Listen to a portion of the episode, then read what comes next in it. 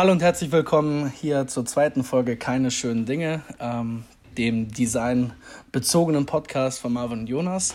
Äh, Jonas, wie geht's? Alles Hi. gut? Ja, alles bestens und selbst? Ja, äh, könnte kaum besser laufen. Bis auf äh, Corona und zu Hause bleiben. Ist ein bisschen langweilig, ne? Ja, das stimmt. Aber irgendwie so die Entschleunigung, die gerade so ein bisschen stattfindet, eigentlich ganz angenehm. Also es ist echt mal, so viel Zeit hatte man irgendwie noch nie, finde ich. Ja, äh, das finde ich, äh, finde ich auch. Finde Ja. ich auch. Tut gut. Auch wenn das ja schon nur äh, irgendwie den privilegierten Leuten zusteht. Also irgendwie können ja die ganzen Leute, die, keine Ahnung, am Bahnhof arbeiten, ja dann doch nicht Homeoffice machen. Ja, absolut. gut. Also irgendwie die eine Hälfte macht halt gar nichts mehr und die anderen machen halt viel zu viel, ne? Also die, die ganzen in Krankenhäusern und so, die arbeiten ja viel mehr jetzt. Ja, oder Einzelhandel, ne? Also Ja. das ist ja irgendwie, also wenn ich die, die Leute sehe, die im Rewe arbeiten, meine Güte. Naja. Ja. Ja, was ging bei dir die Woche? Oder was, sollen wir mal erzählen, was bei uns die Woche ging? Weil es gab ja schon viele Learnings. Sind ja jetzt irgendwie auf Spotify. Ja, genau. Möchtest du das mal erzählen? Also, ähm, genau, wir haben das alles so ein bisschen eingerichtet, hatten jetzt eigentlich einen ganz guten Start. Und äh, ja, man muss ja auch mal so ein bisschen rausfinden, wie das alles funktioniert. Ähm, wir sind jetzt auf äh, Spotify und Soundcloud vertreten, planen vielleicht auch nochmal irgendwie Apple Music und andere Dienste anzubieten. Aber ich denke mal, so fürs Erste sollten die beiden auf jeden Fall reichen. Also die meisten erreicht man halt auch irgendwie darüber. Und ja, ansonsten haben wir jetzt auch Instagram. Also wenn ihr uns noch nicht folgt, dann folgt uns gerne da. Und ja, genau, so auf LinkedIn sind wir auch vertreten und geben dann auch nochmal irgendwie Updates zu den aktuellen Folgen. Ja, ja, ja. Äh, an der Stelle Shoutout an die Leute, die meinen LinkedIn-Post so supportet haben. Unter anderem meine äh, alten Kollegen aus München, äh, mit denen ich in meiner ähm, Praxisphase, in meinem Praxissemester zusammengearbeitet habe. Vielen lieben Dank euch alle. Ähm, weiß ich auf jeden Fall zu schätzen. Ja, und ich wusste, ich wusste gar nicht, dass man so einfach diese, also das hat Jonas jetzt übernommen, diese ganzen Sachen einfach mal auf, auf äh, Spotify publishen kann. Da war ich gar nicht im Bilde, dass das so in Anführungszeichen ähm, einfach geht. Ähm, das ist irgendwie total toll. Ich fand das äh, jetzt beside Soundcloud absolut ähm, klasse, dass wir jetzt auf, äh, auf Spotify sind. Ja, noch genau. zusätzlich. Also ich glaube auch, die meisten, also die meisten, die ich kenne, nutzen halt auch Spotify. Und ich glaube, Ja. früher war es so ein bisschen privilegierter, auch für, für Künstler, dass da irgendwie gar nicht so einfach war, da drauf zu kommen. Aber mittlerweile ist es jetzt einem halt echt einfach gemacht. Also man braucht irgendwie einen eigenen Feed oder die Datei liegt halt nicht bei Spotify, sondern man muss, man muss es halt quasi woanders hochladen. Aber Spotify teilt das sozusagen dann, im Gegensatz jetzt zu Sou- Soundcloud zum Beispiel. Und Mhm. ja, nee, aber das funktioniert eigentlich super. Ja, cool, auf jeden Fall. Ne? Ähm, ich bin da schon ein kleines bisschen stolz drauf. ja, ähm, du hattest äh, mir im Vorfeld, wir, wir besprechen uns ja irgendwie immer äh, äh, vor, dem, vor der Aufnahme, was wir diese Folge hier überhaupt quatschen. Ähm, du hattest ein richtig geiles Zitat, was mir äh, ja sehr gut gefallen hat. Ähm, würdest du denn damit mal starten wollen Ja, und das mal kommentieren? Genau, so das von Erik Spiekermann. Der hat das gesagt. Ähm, es geht um die Schrift Helvetica. Und zwar heißt das Zitat: Helvetica ist wie Toastbrot, schmeckt nach nichts, aber man kann alles drauflegen.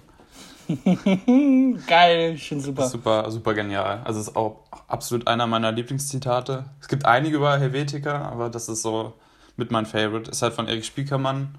Ähm, total interessant. Ähm, für den, die ihn nicht kennen, ich denke, die meisten werden den kennen. Ähm, ist äh, Schriftgestalter aus Deutschland und äh, ja auch Designer. Hat super viele Sachen gemacht, wie äh, den Düsseldorfer Flughafen, die Corporate Identity, unglaublich viele gute Schriften und auch zum Beispiel das Corporate für die Deutsche Bahn. Also total bedeutende Sachen in Deutschland und ich glaube, du kannst halt nie irgendwo rumgehen, ohne irgendwelche Sachen von ihm zu sehen. Also es geht halt nicht. Mhm. Also an Ja, jedem ja. Bahnhof wirst du halt damit konfrontiert irgendwie. Ja, äh, das erinnert mich irgendwie an so ein Arte-Video. Ich, das war, glaube ich, Typo Safari von Arte. Da ähm, gehst du m, im Video mit dem äh, Spiekermann durch Berlin, glaube ja, genau. ich, war es. Und er äh, hatet halt komplett über die ganze Bahnhofstypografie ab. Ähm, dass zum Beispiel hier an einer ähm, Haltestelle, ich weiß es nicht welche, ja, ja. in Berlin die Areal verwendet wurde, dann in Ostberlin eine ganz andere. Also oh, wirklich, ey, ja. das ist so, so interessant, äh, sehr lustig, gerade wenn man into, into Typography ist. Ähm, sich dann mal von einem absoluten Vollprofi mal sagen zu lassen, was geht und was nicht geht, aber auch begründet. Also es ist jetzt nicht irgendwie oberflächlich, ähm, das mag ich und das mag ich nicht, sondern eben fundiert, warum das ja. eben nicht geht. Absolut, ja. Nee, ja, äh, die Helvetica erlebt man ähm, unter anderem auch in New York. Das ganze äh, Subway-System ähm, äh, wurde also das Leitsystem wurde in Helvetica gestaltet. Unter anderem auch das BMW-Logo, also jetzt hier für, für, uns, für uns Deutschen direkt mal sichtbar. Ähm, und äh, unter anderem in, in Zeiten von iOS 7 und ich meine auch iOS 8 noch äh, bei, bei Apple, macOS und so weiter. Und ich glaube, für mich persönlich war es dann um diese Schrift vorbei, als ähm, iOS 7 diese ganze, diese ganze Helvetica Light, Helvetica Thin oh, ja. in jeder App benutzt hat. Seitdem kann ich die Schrift irgendwie gar nicht mehr so, so sehen. Auch wenn ich die Schrift total mag, weil sie halt total vielseitig ist, sehr basic, soll halt so wenig wie möglich spektakulär sein und genau darin liegt ja dein Zitat. Helvetica ist wie ein Toastbrot, schmeckt nach nix, ähm, aber man kann alles drauflegen. Das ist total spannend, ähm, weil ja die Schrift irgendwie so ähm, unspektakulär ist, dass das Spektakuläre eigentlich das, was da eben durchgesagt werden soll, ähm, ist. Genau. Ja, ich denke, das hängt auch so ein bisschen halt damit zusammen, dass sie halt so viel benutzt wurde. Also du hast ja eben schon ein paar ja. Beispiele aufgezählt, aber da mhm. die Liste ist ja endlos. Ne? Also diese Schrift ist halt so verbreitet, das macht ja die halt auch gerade so, ja, so bekannt auch irgendwie, ne? Es gibt halt auch einen, einen Film über, über die Schrift an sich nur. Auch absolute mhm. Empfehlung, könnt ihr euch auch gerne mal angucken. War jetzt auch, glaube ich, ähm, von der Page gibt es so einen Artikel, da haben die das auch irgendwie vorgestellt, dass es auch irgendwie jetzt eine Woche free war. Ich glaube jetzt mittlerweile nicht mehr, aber die haben irgendwie so jede Woche einen, einen Film, glaube ich, von Dieter Rams irgendwie free. Könnt ihr mhm. euch auf jeden Fall mal angucken. Ähm, ja, also ich sehe das halt auch so ein bisschen mit der Helvetica, ne? Die, die kannst du halt für alle Sachen irgendwie verwenden, ne? Also die wird halt nie, also sie funktioniert halt immer, ne? Ist halt nichts Besonderes, aber sie geht halt immer, funktioniert. Und, ja, klar, ähm, weil sie halt, halt so, genau, weil sie eben so unspektakulär ist, ähm, sodass man die, keine Ahnung, für große Überschriften, für Fließtext in äh, regulärer Länge ähm, einsetzen kann. Hat total gute Lesbarkeit, funktioniert, wie gesagt, ähm, immer ähm, und sagt wenig äh, aus in dem Sinne. Also sie sagt natürlich viel aus, wenn man die als äh, Corporate ähm, Schrift nimmt, aber so an sich repräsentiert die ja wirklich totale Redu äh, Reduktion, Minimalismus. Ähm, ja. Genau. Ja, ähm, möchtest du noch was zu diesem Thema sagen oder wären wir damit durch? Können wir das hm, abhaken? Ich glaube ja. Das leitet uns eigentlich schon so ein bisschen zum nächsten Thema über. Weil ähm, dann bleiben wir einfach beim Thema Schrift, würde ich sagen. Und mhm. zwar habe ich mir noch ein kleines anderes Thema vorbereitet, was so ein bisschen wahrscheinlich so konträr zu den normalen Schriftthemen ist. Und zwar geht es um Independent Typography. Und ähm, Genau, was ist das erstmal? Das ist so ein alternativer Blick auf Typografie. Weil normal, also früher war es ja auch so, es gibt ja diese Schriftgießereien, also da wurde die Schrift ja wirklich noch gegossen. Und deswegen heißen die halt heute auch noch Type Foundries, ähm, weil es halt Schriftgießereien sind. Gut, heutzutage sind die halt alle digital. Aber genau, das ist halt so der, der Unterschied. Und bei Independent ist es halt so, dass viele Leute das ganz unabhängig davon jetzt irgendwie machen, sondern halt auch selber Schriften quasi entwickeln und die halt auch veröffentlichen, was halt auch früher gar nicht denkbar gewesen wäre. Und es ist halt so, dass die Leute das halt quasi auch selber dann publishen. Das passiert sehr viel über Instagram. Ähm, sieht, man, sieht man das, äh, dass sie da ihre eigenen Schriften quasi auch zeigen. Auch ein sehr schönes Beispiel finde ich dieses ähm, 36 Days of äh, Type. Kennst du das?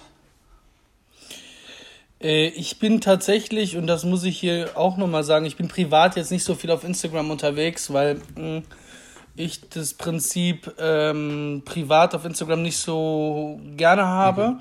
Aber ich kenne aber ich kenne den Kanal ähm, ja, genau. doch, ja. Und das ist ja so wie so eine Challenge quasi, wo auch jeder oder 36 Tage dann ein Buchstabe jeden Tag quasi äh, gestaltet wird. Und da siehst du halt auch super viele unterschiedliche Interpretationen ja, von, ja, von ja, den Buchstaben, was halt auch schon so ein bisschen in die Richtung geht, ne, dass du halt sagst, okay, ich mache das selber. Und das Schöne daran ist halt an diesem Independent Typography, dass die Leute das halt, oder die das machen, oft so auch den, den Wert von der Schrift so sehen. Und das gar nicht so als, ähm, ja, als Funktion sehen, dass ich halt, okay, klar, es ist irgendwo auch Funktion, aber halt nicht so als technisches Werkzeug, sondern halt dieser, dieser künstlerische Wert und der, der Charakter der Schrift und ich emo ja, da, äh, visualisiere halt irgendwo Emo Emotionen, äh, dass das halt da total wichtig wird. Ne?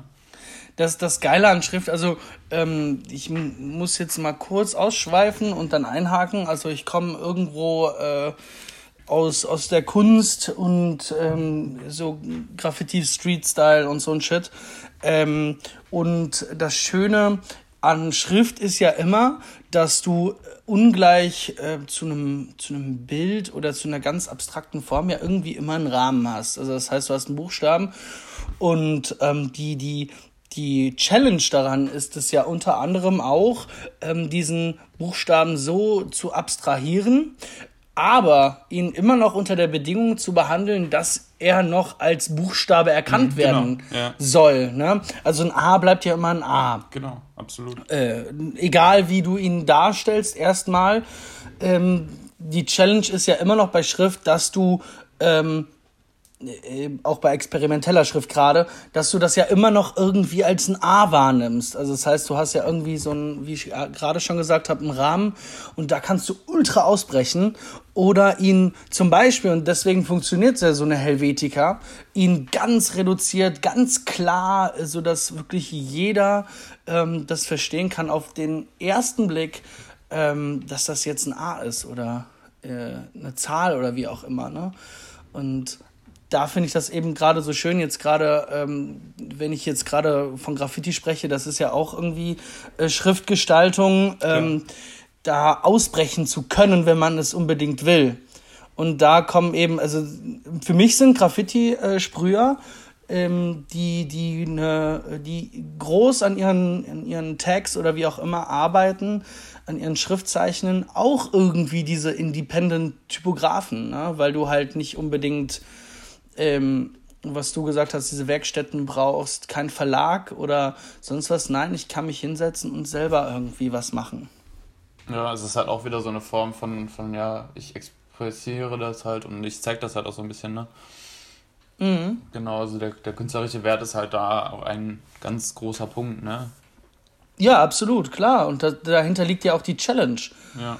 Weil du kannst ja immer irgendwie weitergehen bis du halt nicht mehr das A erkennst. Klar, total. Ja. Wobei es halt auch gar nicht so weit gehen muss, ne? Du kannst halt auch. auch nee, du sollst ja auch nicht so weit gehen. Sehr klassisches, sehr Schrift, gut machen. Äh, richtig, weil du, äh, weil Schrift bedient ja immer ähm, den Nutzen, dass du oder dass Menschen das lesen können. Ja, genau. Weil sonst macht ja Schrift keinen Sinn. Äh, Schrift an sich, ein A bedeutet ja auch erstmal nichts du äh, interpretierst ja da was rein im Zusammenhang mit anderen ähm, äh, Schriftzeichen. Liest genau, ein Wort ja. und denkst dir dann Baum, ja. Auto, Computer. Ja, wobei wir das ja gar nicht so, so wahrnehmen als. Also, wir, wenn wir normale Schrift lesen, ist es ja so, dass wir gar nicht die Buchstaben als an sich wahrnehmen, sondern wir lesen ja auch immer so Richtig. drei, vier Wörter und das bildet ja dann so schon eigentlich irgendwie ein Bild in unserem Kopf, ne? Das heißt, ja, genau. Die Schrift ist dann nochmal eine ganz andere Form, die davon quasi abgeht, ne? Das ist halt dann auch ein mhm. visuelles Mittel irgendwie, mit dem man dann auch arbeiten kann, ne? Und vielleicht nimmt das jemand, der da gar nicht so jetzt into ist, gar nicht so wahr, habe ich halt irgendwie das Gefühl. Weil die, also klar, man nimmt es halt irgendwie unterbewusst wahr, aber also wenn man mit Leuten spricht, die sich sehr damit auch irgendwie beschäftigen, die haben halt irgendwie so einen anderen Blick auch da drauf. Das finde ich bei diesem Independent halt auch ganz interessant, ne? Weil die das halt auch echt nochmal als was anderes ansehen. Mhm. Ja, klar. Aber auch als, als Mensch, der nichts mit Schriften oder mit Schriftgestaltung am Hut hat, ähm, nimmt ja eine Schrift oder die Charakteristik der Schrift eben wahr. Ja. So, damit kann man sich oder davon kann man sich ja nicht lösen. Und ähm, deswegen gibt es ja auch so die, die, die, äh, die unterschiedlichen Schriftfamilien. Du, du verwendest ja immer irgendwelche Schriften ähm, zu einem gewissen Anlass, zum Beispiel Romane ähm, in, in, einer, in einer Serifenschrift, ähm, etwas in Anführungszeichen Modernes durch, durch die Geschichte eben ähm, äh, Sans-Serif, äh, weil sie eben, keine Ahnung, aus, aus dem 20. Jahrhundert stammen äh, Schnörkelschriften und so weiter. Ne? Also du bedienst dich ja den Schriften ähm, meist, mhm. wenn du etwas Spezielles aussagen möchtest. Eben, keine Ahnung, ich ähm, will jetzt etwas Klassisches machen, ein, klassische, äh, ein klassisches, ähm, äh, eine klassische Gestaltung, äh, klassisches Design, nehme ich eben diese und jene Schrift. Oder ich möchte jetzt moderneres aussagen. Oder ich möchte das und das äh, über die Zeit aussagen. Mhm. Mhm. Genau. Ja, also so ein bisschen darauf gekommen bin ich über ein, eine Arbeit von Leonhard Laubpichler von der FH Münster und der hat quasi seine Bachelorarbeit über dieses Thema gemacht, also Independent Typography. Und ja, der arbeitet halt nicht mit konventionellen, für den kommerziellen Ein Einsatz gedachten Fonts, sondern halt mit frei entwickelten künstlerischen. Und ähm, der hat halt irgendwie über 100 internationale Designer angeschrieben ob sie ihm halt die Schrift quasi zusenden. Und das ist halt so seine, seine Bachelorarbeit über dieses Thema. Total interessant. Ich finde das, ein, find das ein super Thema. Dann auch in Mailand, glaube ich, eine Ausstellung gemacht zu dem Thema. Solltet ihr euch auf jeden Fall angucken und merken. Finde ich total mhm. wichtig. Also finde ich auch super interessant, wie sich das so entwickelt. Ja. Ja, also ich kenne die Bachelorarbeit jetzt auch persönlich nicht, ähm, werde ich mir aber mal dann anschauen. Ist auf jeden Fall sehr interessant. Okay. Ja, dann wären ja. wir, glaube ich, damit durch fürs Erste. Gut, ähm, dann beginnt jetzt irgendwie mein Part. Also ich habe mir für diese Folge vorgenommen, etwas zum Thema äh, UI, UX Design, Atomic Design zu erzählen.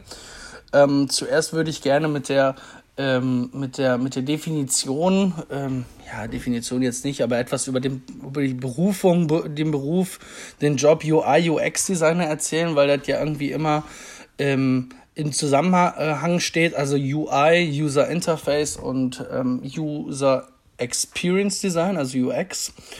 Und ähm, äh, ich finde, dass der, jetzt dieser Jobtitel, ähm, ich bin jetzt UI, UX Designer, dass, dass, äh, dass das irgendwie, ähm, ja, ich bin großer Verfechter, dass das getrennt werden sollte. Mhm.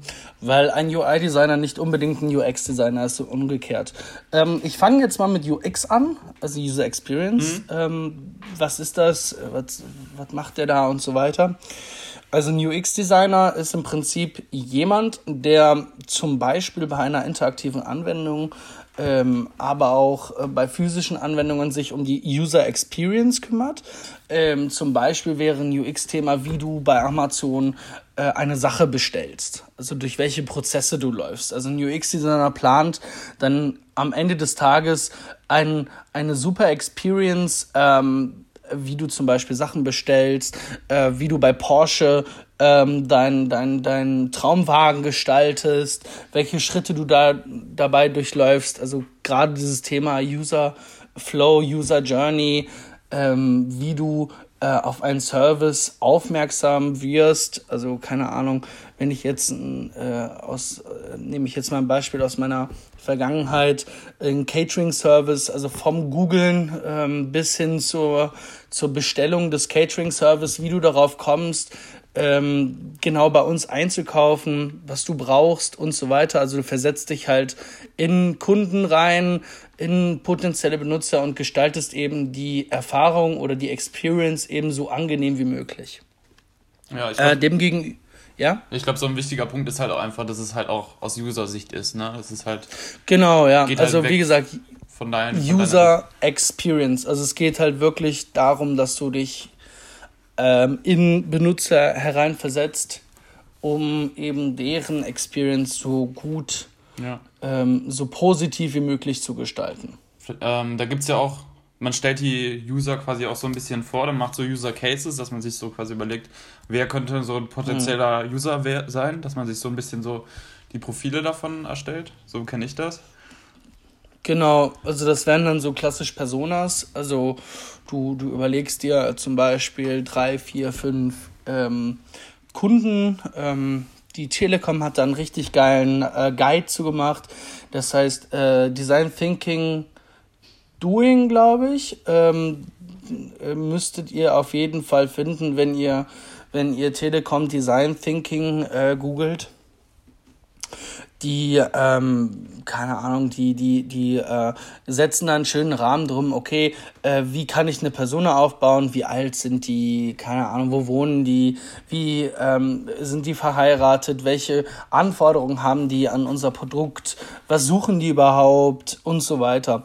Ähm, und daraufhin gestaltest du halt ähm, benutzerbezogen eben das Produkt ja, oder ein Service oder wie auch immer. Ähm, dem gegenüber steht eben das UI-Design, ähm, User Interface Design und das ist im äh, oder einfach gesagt eben die Oberfläche, welche der Nutzer benutzt. Also Buttons, äh, äh, äh Contact Forms, die ganze Webseite, wie er, was er da eben sieht. Also alles das Visuelle. Das Visuelle. Ja. Hm? Ja, genau. Das, genau, das, das, das Visuelle. Und ähm, das, das ist eben der Witz bei diesem, bei diesem äh, Titel UI UX Designer. Äh, das sind zwei ganz unterschiedliche Disziplinen mit zwei ganz unterschiedlichen Skillsets. Also ein UI-Designer ist eher so jemand, der ähm, diverse Programme wie Sketch, Figma, äh, XD äh, von Adobe ähm, in denen arbeitet und eben in in Zusammenarbeit mit dem UX-Designer die Visionen, äh, die Wege, die Plattformen, die Seiten und so weiter eben ausgestaltet ähm, und das ganze Visuelle, was der User erfährt, gestaltet. Und ähm, der baut vielleicht nicht unbedingt User Journeys, der UI-Designer, der kümmert sich eben darum, wie ähm, muss die App gestaltet werden oder die Webseite oder was auch immer, ähm, damit der User äh, so, so, so positiv, so wie auch immer möglichst gut durch die App steuern kann. Genau. Ähm, und da würde ich jetzt gerne zu dem Thema Atomic Design etwas sagen, weil Atomic Design ein UI, also User Interface Design System darstellt. Ähm, Atomic Design ähm, wurde von der Analogie ähm, der, äh, der Chemie oder der Physik eben auch aufgegriffen. Ähm, also es gibt verschiedene Bestandteile, es gibt Atome, auch wie in der Physik, Moleküle, Organismen, Templates und Pages. Ähm, dieses ganze System wurde von Brad Frost, einem Webdesigner, äh, der auch ganz viele andere Sachen macht, ist unter anderem Autor und so weiter. Äh, Gibt es auch einen TED-Talk zu, zu dem ganzen Thema. Cool.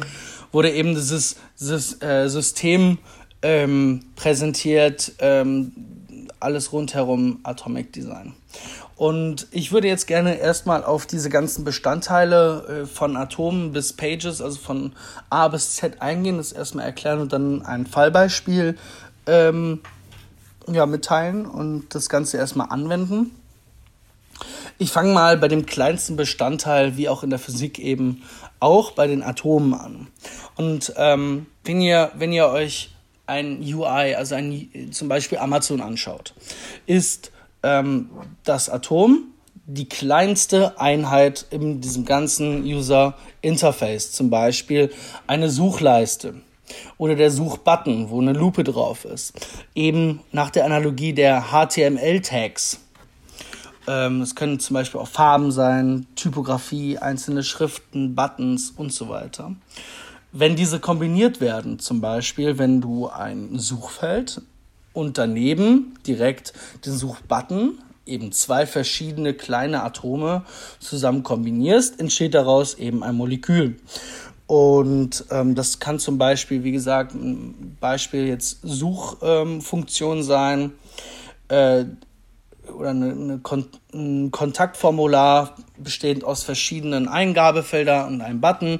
Oder wenn man zum Beispiel auf eine Webseite geht und sich da die ganzen äh, Teams anschaut, dann gibt es ja irgendwie da äh, ein Bild von einem, von einem Menschen, mhm. darunter steht, ähm, keine Ahnung, Rolle CEO, Managing Director und darunter ein Link äh, zu LinkedIn. Äh, alles das zusammen wäre dann ähm, eine Kombination aus Atomen, ähm, eben ein Molekül. Wenn man weiter geht und verschiedene Moleküle eben kombiniert, zum Beispiel wenn man einen ein Header ähm, gestalten möchte, also diese, wo die, wo die Navigation oben ist mit einem Suchfeld. Also du, du kombinierst das Suchfeld mit einer mit einem Menü. Ähm, dann entsteht ein Organismus. Das könnte zum Beispiel ein Header, ein Footer oder auf einem WordPress-Blog zum Beispiel diese äh, Übersicht von Blogposts sein. Also ja. da ist ein Bild mit einem, äh, keine Ahnung, mit verschiedenen Tags, mit einer Überschrift, einem kleinen Text und dann kannst du da drauf klicken. Ähm, wenn man jetzt weitergeht und die Organismen all, äh, auf einer Seite strukturiert und organisiert, dann entstehen daraus Templates und ähm, das hat jetzt keine Analogie mehr zu der äh, Physik oder der Chemie, sondern äh, das kann man sich jetzt einfach herleiten aus zum Beispiel WordPress. Ähm, man man, man äh, hat eine fertige Seitenstruktur, man hat auch eine, eine, ein Layout und da kann man dann zum Beispiel für seinen Purpose ähm, eben verschiedene Organismen abbilden. Also das heißt, ich habe zum Beispiel einen Text ähm, und ein Bild daneben ähm, und wo man, wo man seine E-Mail eintragen kann und so weiter. Und wenn man dann ähm, im finalen Schritt die Inhalte reinsetzt, also in, in die Box, wo das Bild reingehört, in den Header und so weiter, die ganzen fertigen Inhalte rein, ähm, rein pastet, äh, erhält man richtige Pages. Also das Fertige sind die Pages mhm. und ähm, die ganzen Bausteine, die man dafür benutzt, sind die Atome. Und ich würde jetzt gerne auch etwas über den Prozess sagen, weil sich das jetzt so anhört, dass man unbedingt immer bei den Atomen anfangen muss. Also beim Button, wie muss der gestaltet sein bei der einzelnen Schrift und baut sich das dann eben wie Lego äh, fertig auf? Nein, so ist es nicht. Ähm, Design ist ja irgendwie immer iterativ, also es verändert sich ja immer stetig. War wichtig, und ja. richtig. Und jetzt gerade auch in diesem Thema äh, kann man gerne ähm, anfangen und sich schon mal Gedanken machen, jetzt im Fall, wenn man eine Plattform baut oder eine Website oder wie auch immer, ähm, was jetzt nicht unbedingt auf WordPress basiert, ähm, sondern auf Custom Code oder auf einem anderen System. Wie kann jetzt meine Page gestaltet sein? Ähm, guck, wie Buttons aussehen und breche das Ganze runter und definiere im Nachhinein, okay, äh, wo, wo ähm, sehe ich irgendwelche Zusammenhänge? Äh, wo finde ich Atome? Wie definiere ich die? Und gehe dann halt vom Ganzen, also von den Pages in die Atome und kann dann im Nachhinein mein, ähm, mein Design eben ähm, ja, konsistent gestalten. Ja, es ist jetzt nicht zwangsläufig so, dass man äh, wenn man jetzt ein äh, Projekt hat, ein UI-Design-Projekt, dass man anfängt, äh, die Buttons zu gestalten. Das macht an dem Punkt gar keinen Sinn. Mhm. Ja, genau. So. Ja, das wäre jetzt ähm, der, der Content meiner Seite ähm, zu dem Thema Atomic Design. Ja, genau. Ich kann noch, noch erzählen, wo wir das vielleicht einmal eingesetzt haben. Ähm, in meiner Werkstudententätigkeit ähm, zum Beispiel haben wir einen Marktplatz gebaut für Fort- und Weiterbildungen in der, in der, ähm, in der äh, ja, Medizinbranche. Und ähm, da sind wir eben auch vorgegangen und haben das jetzt Custom Code geregelt, also jetzt nicht auf irgendeinem Template basiert, auf WordPress oder sonst was. Das eignet sich eben, also dieses ganze Atomic Design Thema eignet sich halt sehr gut für dieses Thema. Ähm, Custom, äh, dass du da auch Entwickler sitzen hast und sowas. Und ähm, genau, dass du halt dir dann in diesen ganzen Programmen, Sketch haben wir da benutzt, wirklich diese ganzen Libraries, also so, so, so Seiten anlegst, wo du wirklich auf alle Sachen ähm, Einblick haben kannst. Und das Schöne ist dann halt gerade bei diesem, bei diesem Thema, äh, veränderst du jetzt zum Beispiel eine, ein Atom also einen Button, gibst den zum Beispiel eine andere Farbe oder wechselst eine Schriftart, wird das halt automatisch überall Ah, auf ja. allen Seiten angepasst. Also es ist halt sehr smart. Ja, da kann ich kurz einhaken. Also ich kenne es halt nur von XD. Ich habe jetzt noch nicht mit Sketch gearbeitet oder wenig. Ähm, da ist es ja auch so, dass du im Vergleich zu einem anderen Adobe-Programm diese, äh, diese, ja, diese Elemente quasi hast. Und das basiert ja auch eigentlich total auf dem Prinzip, dass du halt ein Element quasi veränderst und das wird halt automatisch dann für alle Seiten angepasst, was halt super praktisch ist für die Arbeit. Ne? Wenn du sagen willst, okay, wir nehmen jetzt äh, statt ein Blau halt irgendwie ein, Gelb oder so, jetzt ganz plump mal gesagt, äh, könntest du das halt dann ganz schnell anpassen. Ne? Das ist halt auch ein riesen Vorteil davon, weil du hast ja immer auch irgendwie mehrere Seiten, mit denen du gleichzeitig arbeitest. Und das basiert ja auch auf dem Atomic Design Prinzip im Endeffekt. Ja, richtig, auf jeden Fall. Also äh, XD ist ein Äquivalent zu ähm, Sketch. Dann gibt es noch Figma und andere Programme. Ähm, es ist aber am- Ende des Tages egal, womit man Ja. arbeitet. Also es gibt natürlich die, die ein oder andere Erweiterung für, für die Programme und äh, vielleicht auch Vorteile. Ähm, zum Beispiel bei XD, dass du halt in dieser ganzen Adobe-Infrastruktur bleibst. Genau. Ähm, aber am Ende des Tages ist es ähm, für den Outcome, für die Plattform, für den Service, äh, also für das Endprodukt scheißegal, ähm, was du da benutzt.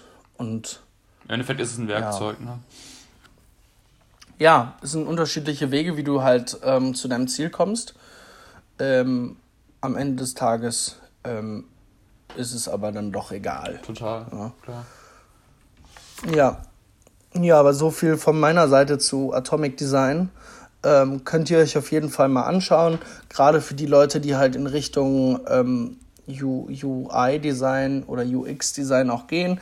Und ich wollte das jetzt auch gar nicht voneinander so trennen. Also dieses UI-UX-Design-Thema, das geht Hand in Genau. Hand in Hand. Ja, ja. Ähm, Es sind verschiedene Sachen, aber die arbeiten halt sehr eng zusammen. Ne? Sie, äh, der oder die, die Leute, die halt in den unterschiedlichen Bereichen arbeiten, die arbeiten wirklich fest zusammen.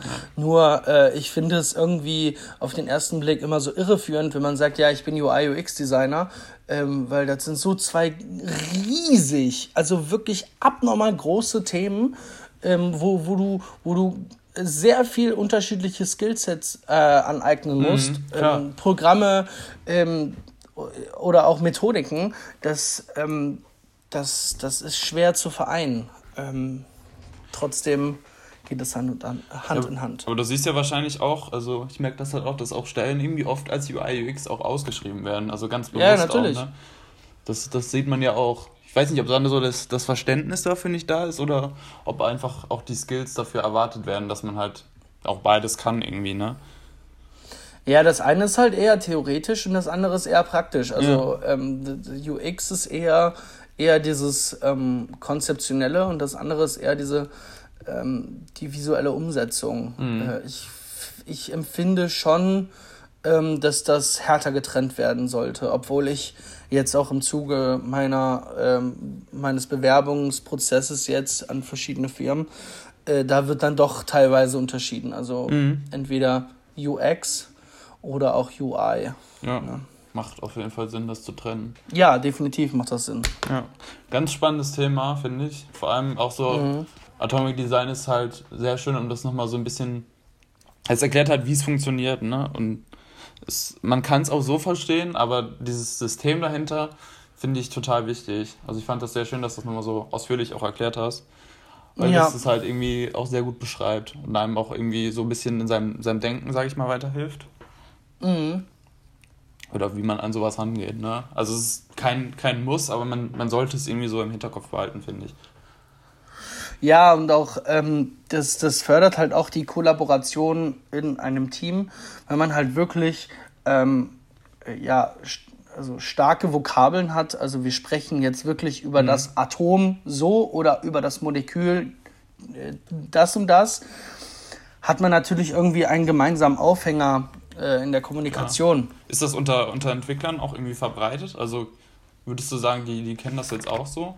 Ja, Ja. Ähm, also du hast ähm, in, in, also nee, das kann man jetzt so pauschal nicht Nee, sagen, aber jetzt in, mein, in meinem Fall ähm, äh, war es dann eben doch so, dass du mit Sketch äh, diverse Plugins hast, wo du dann auch Code, ähm, CSS-Code exportieren äh, lassen kannst. praktisch. Und dass du dann äh, über, ich weiß nicht, ob es richtig ist, aber ich meine, Zeppelin ist das, äh, das Plugin, was dir quasi so ein, ähm, ja, aus diesen, aus den Style-Vorlagen, die du eben erschaffst mit ähm, Atomic Design, das eben für Entwickler eben verständlich macht. Also ich hatte ja zu Anfangs gesagt, dass Ato ähm, Atome äh, meist HTML-Text sind, ähm, wie H1, H2, Ach so, ja. P äh, und so weiter. Ich weiß jetzt nicht, inwiefern das jetzt die, die ähm, unsere Zielgruppe anspricht, weil das ja schon entwicklerlastig ist.